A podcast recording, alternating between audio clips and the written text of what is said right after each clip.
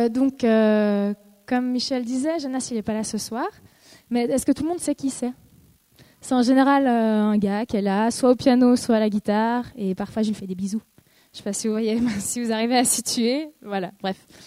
Mais en fait, moi, je vais vous partager un petit peu notre histoire. Et puis l'importance d'être amis justement avant, parce que nous, on ne l'a pas été, et ça a été compliqué. Et si aujourd'hui on est tellement amoureux et que ça va faire bientôt dix ans qu'on est ensemble et que c'est vraiment juste super, c'est vraiment juste la grâce de Dieu, parce qu'à la base on était mal partis en fait. Donc juste, il y en a beaucoup qui connaissent déjà notre histoire, mais juste pour... Euh, je suis loin, c'est bizarre. Là je suis mieux. c'est comme à la louange. Euh, il y en a beaucoup qui connaissent déjà notre histoire, mais je vais juste un peu la résumer pour, euh, pour ceux qui ne nous connaissent pas. Donc Jonas et moi, on s'est rencontrés en 2004 à Lausanne. Pendant un camp, on était moniteurs euh, les deux à la Ligue pour la lecture de la Bible. Et puis, euh, moi, j'avais 15 ans, lui, il avait 16 ans. Et puis, en fait, à la fin de ce camp, au bout d'une semaine, on s'est mis ensemble. Donc, euh, vous voyez qu'on n'a pas pu être amis très longtemps.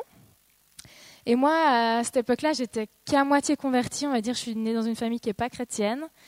Alors que Joe, à cette époque, il était à fond avec Dieu, il venait de se baptiser, il faisait des trucs de fou et tout ça. Mais on ne sait pas trop pourquoi, sans vraiment réfléchir, on s'est mis ensemble. Même Jonas, qui était vraiment euh, à fond avec Dieu, il n'a pas tellement réfléchi, il s'est mis avec une, grande blonde pas trop convertie. Et puis, euh, et puis voilà. Et puis c'est par ce biais, euh, biais-là que j'ai commencé à venir régulièrement dans cette église. par contre, ben, vu qu'on n'a pas fait les choses vraiment entre guillemets comme il fallait, au bout d'un an et demi, en fait, on s'est rendu compte qu'il y avait beaucoup de choses auxquelles on n'avait pas pensé, et on a décidé de se séparer, d'un commun accord. Alors euh, tous les gens euh, autour de nous, ils comprenaient pas parce qu'on était fous amoureux, mais on avait décidé l'un et l'autre de se séparer. Et euh, bon, forcément, vous vous en doutez, si je suis là aujourd'hui, c'est qu'on s'est remis ensemble au bout de neuf mois, et puis presque une grossesse en fait, mais voilà. Et puis Et puis, bon, voilà, on s'est fiancés en 2009, mariés en 2011, et puis bon, là, ça va faire trois ans qu'on est mariés. Alors, vu comme ça, ça se termine bien, c'est trop cool. Enfin, ça commence bien, parce que je pense que le mariage, c'est le début de quelque chose et pas l'aboutissement de quelque chose. Euh, mais, euh, mais, voilà, je crois que le Seigneur, il fait rien par hasard, et que si pour nous, ça s'est passé comme ça, c'est qu'il y avait, c'était sûrement comme ça que ça devait se passer. Euh, mais je crois aussi qu'au travers de ça, on a appris beaucoup de choses qu'on aurait pu éviter, et, et on aurait pu éviter beaucoup de souffrances. Donc ce que j'aimerais vous partager ce soir, c'est justement cette période où on s'est séparés, parce que euh, en fait, on n'avait on pas bien commencé. Comme j'ai dit, on, s'est mis ensemble sans vraiment se connaître. Alors on se connaissait, hein, on pas, j'ai pas embrassé un inconnu. Euh, on se connaissait, mais on se connaissait pas en profondeur. Et je pense que souvent c'est ça le problème en fait, c'est qu'on connaît les gens, on les connaît, mais on connaît pas vraiment ses convictions, on ne connaît pas ses valeurs, on ne connaît pas sa pensée sur certaines choses.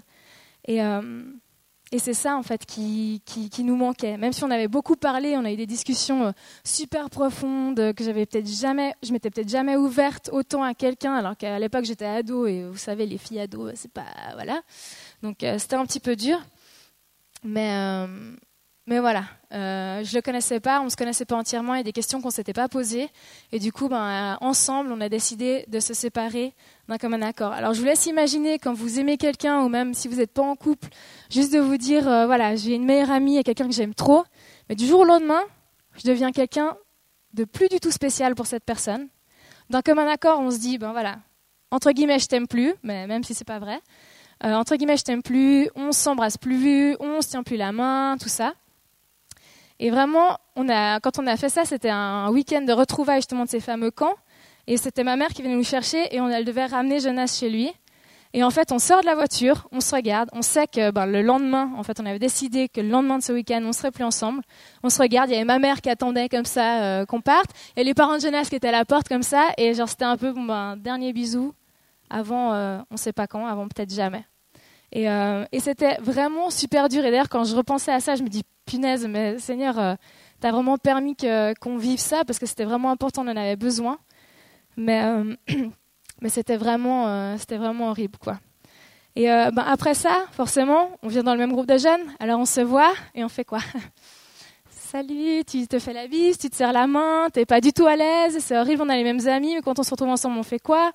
On se parle pas, est-ce qu'on se raconte des choses? Enfin, c'était vraiment genre Enfin voilà, imaginez vraiment, vous avez quelqu'un avec qui vous, partagez tout, vous confiez tout, et du jour au lendemain, entre guillemets, pas vous n'avez plus le droit de rien lui dire, mais c'est juste vous, vous prenez de la distance parce que vous en avez besoin, et vous, cherchez cette, présence-là, mais vous n'y avez plus droit, entre guillemets. Et vraiment, cette souffrance, elle a été, elle a été horrible. Forcément, il y a une fille qui s'approche de lui. Ben moi, forcément, j'étais un peu jalouse. Je me disais, ouais, il va se passer des trucs et tout ça, parce que on on s'est pas séparés en se disant qu'on allait se remettre ensemble. On s'est séparés en se disant, Seigneur, tu veux faire des choses dans nos vies?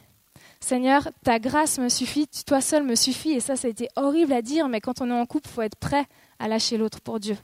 Il faut être prêt à mettre Dieu en premier et à se dire Seigneur, si aujourd'hui tu me demandes de lâcher Jonas, eh ben je le fais c'est pour toi. Alors c'est pas ce qu'il veut parce qu'il veut mon bonheur et que mon bonheur c'est avec lui, mais voilà, faut être prêt à tout ça. Et euh, voilà, on, connaissait toutes ces choses-là, on, on savait qu'on allait vivre ça et on a quand même décidé de le vivre ensemble. Mais toutes ces souffrances, justement, ce que je voulais vous dire, c'est qu'elles peuvent être évitées. Parce que euh, quand on, quand on commence à aimer quelqu'un, avoir des sentiments avec quelqu'un, d'aller trop vite, ça peut vraiment gâcher tout, en fait. Tout, ce que, tout le temps que vous prenez maintenant à connaître quelqu'un, c'est du temps que vous gagnerez après. C'est du temps où euh, tu apprends à connaître cette personne, tu apprends à, à, rire avec, à pas être attaché à cette personne, parce que dès qu'on est, entre guillemets, en couple, bah pour ceux qui le sont, ou ceux qui l'ont déjà été, vous vous rendez vite compte que sans vouloir dépendre de l'autre, on dépend un peu de l'autre.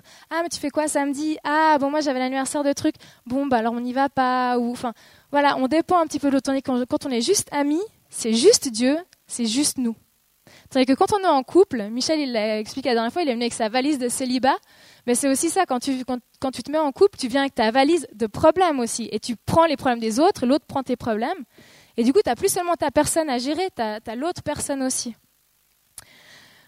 Euh, donc voilà. Et puis, euh, parfois on se dit, ouais, mais l'autre il est chrétien, on a les mêmes valeurs, c'est bon, ça va aller, il n'y a pas de souci. Mais j'ai envie, de vous dire que c'est pas vrai. Parce qu'il y a certains chrétiens pour qui coucher avant le mariage, c'est pas du tout un problème. Franchement, ouais, non, je vois pas. Aujourd'hui, Jésus il est venu, il pardonne nos fautes, c'est bon. Mais pour d'autres, ben voilà, toi, qu'est-ce que tu en penses? Est-ce que vous parlez de ça? Alors, je dis pas que quand tu, avant de te mettre en couple, il faut parler de si vous allez coucher ensemble avant ou pas. C'est peut-être quelque chose de trop intime au début. Mais parler de ses convictions, vraiment de, ce qu'il pense sérieusement sur la parole de Dieu, sur les, choses que Dieu nous demande de vivre. Et ça, c'est vraiment super important. C'est, peut-être bizarre, mais il faut, parler de nos convictions avant. Il faut parler, il faut rigoler, il faut, faire des bêtises ensemble, il faut, apprendre à se connaître vraiment en profondeur. Et il y a un verset que je me rappelle, euh, on était une fois dans, je ne sais plus du tout quelle soirée c'était, ça date un peu, mais on était dans la, dans la, salle en bas, c'était une soirée des jeunes, et là, tu as Walter Zanzen qui vient, donc elle est le pasteur de cette église. Et puis, donc forcément, quand on cherche un peu à avoir des réponses de Dieu, quelle est la volonté de Dieu, on écoute tout, et on prend tout pour des signes. Alors ça, c'est un peu dangereux parfois. Mais... Euh, et là, moi, je me dis, ouais, tout dès que, le pasteur va parler, il va y avoir un truc, il va me dire, t'inquiète pas, le Seigneur s'occupe de toi, il va très bien ensemble. Et là, Walter, il dit juste un truc, je sais même plus du tout pourquoi il a dit ça. Il dit, Dieu prévoit un temps pour chaque chose. Et moi, j'étais là, il y a quoi après? Vas-y, continue. Et était là, non, juste Dieu prévoit un temps pour chaque chose. C'est dans Ecclésias 3, 11. Dieu a établi pour chaque événement le moment qui convient. Ou encore dans une autre version, Dieu fait toutes choses belles en son temps. Dieu fait toutes choses bonnes aussi en son temps.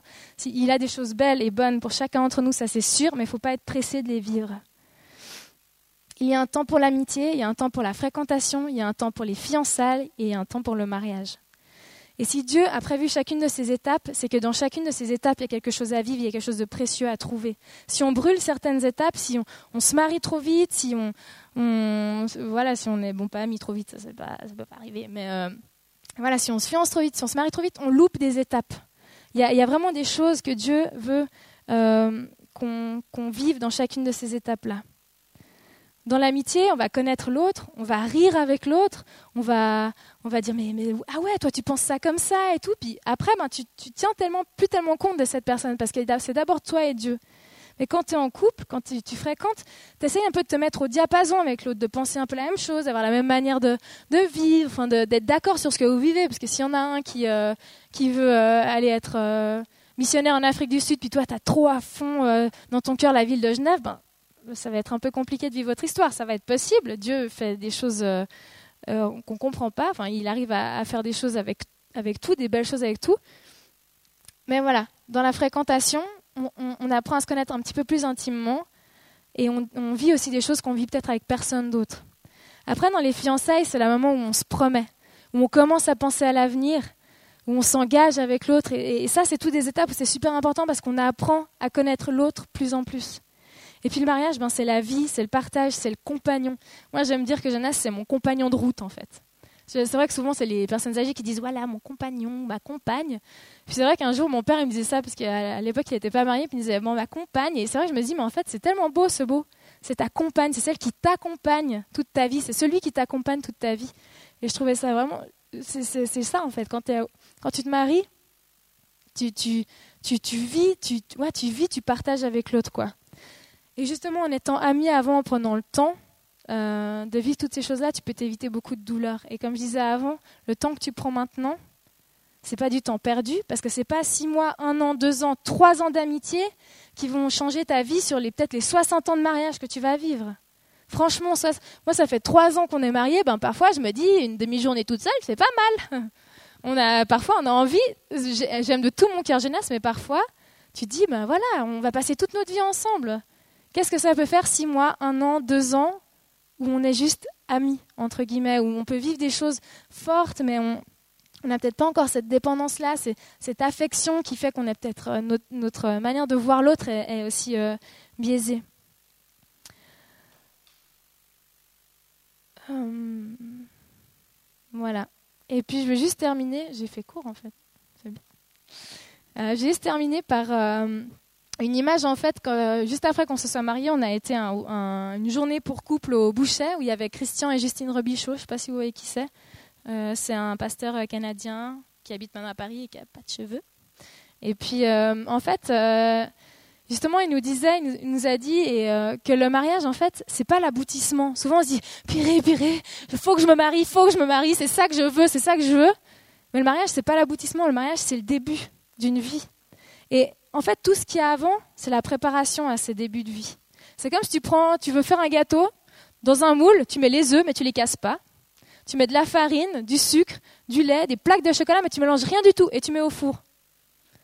Tu crois que le gâteau il va sortir bon, appétissant et tout ça? Non, ça va donner un truc qui a rien à voir, qui, qui, même pas envie de manger. Enfin, les, œufs ils auront explosé ou j'en sais rien. Enfin, moi je n'avais pas très envie de manger ça quoi. Mais voilà, c'est exactement la même chose. C'est que toutes ces étapes, elles sont toutes super importantes. La préparation, la, fréquentation, toutes ces étapes, elles sont vraiment importantes. Et je peux vous dire que ben, je pense que si aujourd'hui, nous, en connaissance de cause, on devait recommencer, je pense qu'on ne recommencerait pas de la même manière. Parce que vraiment, je peux vous dire que se séparer de quelqu'un que vous aimez de tout votre cœur, sans savoir si vous allez vous remettre avec, juste parce que vous voulez mettre Dieu d'abord et que, vous n'avez pas fait les choses dans l'ordre, ben, ça fait vraiment super mal. Il y a vraiment des grosses douleurs qui, qui, ont mis du temps à être, euh, même une fois qu'on s'était remis ensemble, qui ont mis du temps à être euh, à cicatriser et, et, tout ça. Donc vraiment, prenez du temps parce que chaque, chaque période est belle. Nous, on a été vite, ben voilà, ça s'est passé comme ça dans notre couple. Et moi, je, moi, je pense que ben, Dieu avait pensé ça parce que je serais peut-être jamais venue dans cette église, j'aurais peut-être jamais rencontré Dieu comme je l'ai rencontré. Mais, mais Dieu aurait peut-être fait autrement aussi. Euh, et, voilà, chaque étape est importante. Et puis, et puis de toute façon, il faut toujours placer Dieu en premier dans tout ce que vous faites. Dans votre couple, comme je disais avant, Dieu doit passer avant votre, mari, avant votre chéri, avant vos enfants. Il faut être prêt à tout abandonner pour Dieu. Et, moi, je pense que Dieu, il, honore ce sacrifice, en fait. Vraiment, quand la période on s'est séparés, je me, tous les deux, on s'est dit, Seigneur, c'est toi d'abord, c'est toi d'abord. Et je pense que le Seigneur, il honore ça. Quand il voit vraiment au fond de ton cœur que c'est Dieu que tu cherches d'abord, il dit, OK, maintenant je sais qu'elle est sincère, maintenant je sais qu'elle est vraie, maintenant je sais qu'elle va, elle va rester accrochée à moi, et ben je vais lui donner ce, dont elle a besoin pour être heureuse. Mais c'est Dieu d'abord, quoi. C'est juste ça. Et vraiment, ça peut vous éviter des, ça peut vous éviter beaucoup de souffrance et, en même temps, c'est tellement des moments cool où il y a juste Dieu et vous, quoi. C'est juste Dieu. Faut juste se concentrer sur Dieu et Dieu te donne tout le reste. Donc euh, voilà, c'est ça que je voulais partager avec vous. Donc faites pas les mêmes erreurs que nous on a fait. Mais euh, vraiment que vous puissiez vivre chaque période, chaque moment euh, à fond. Voilà. Soyez bénis.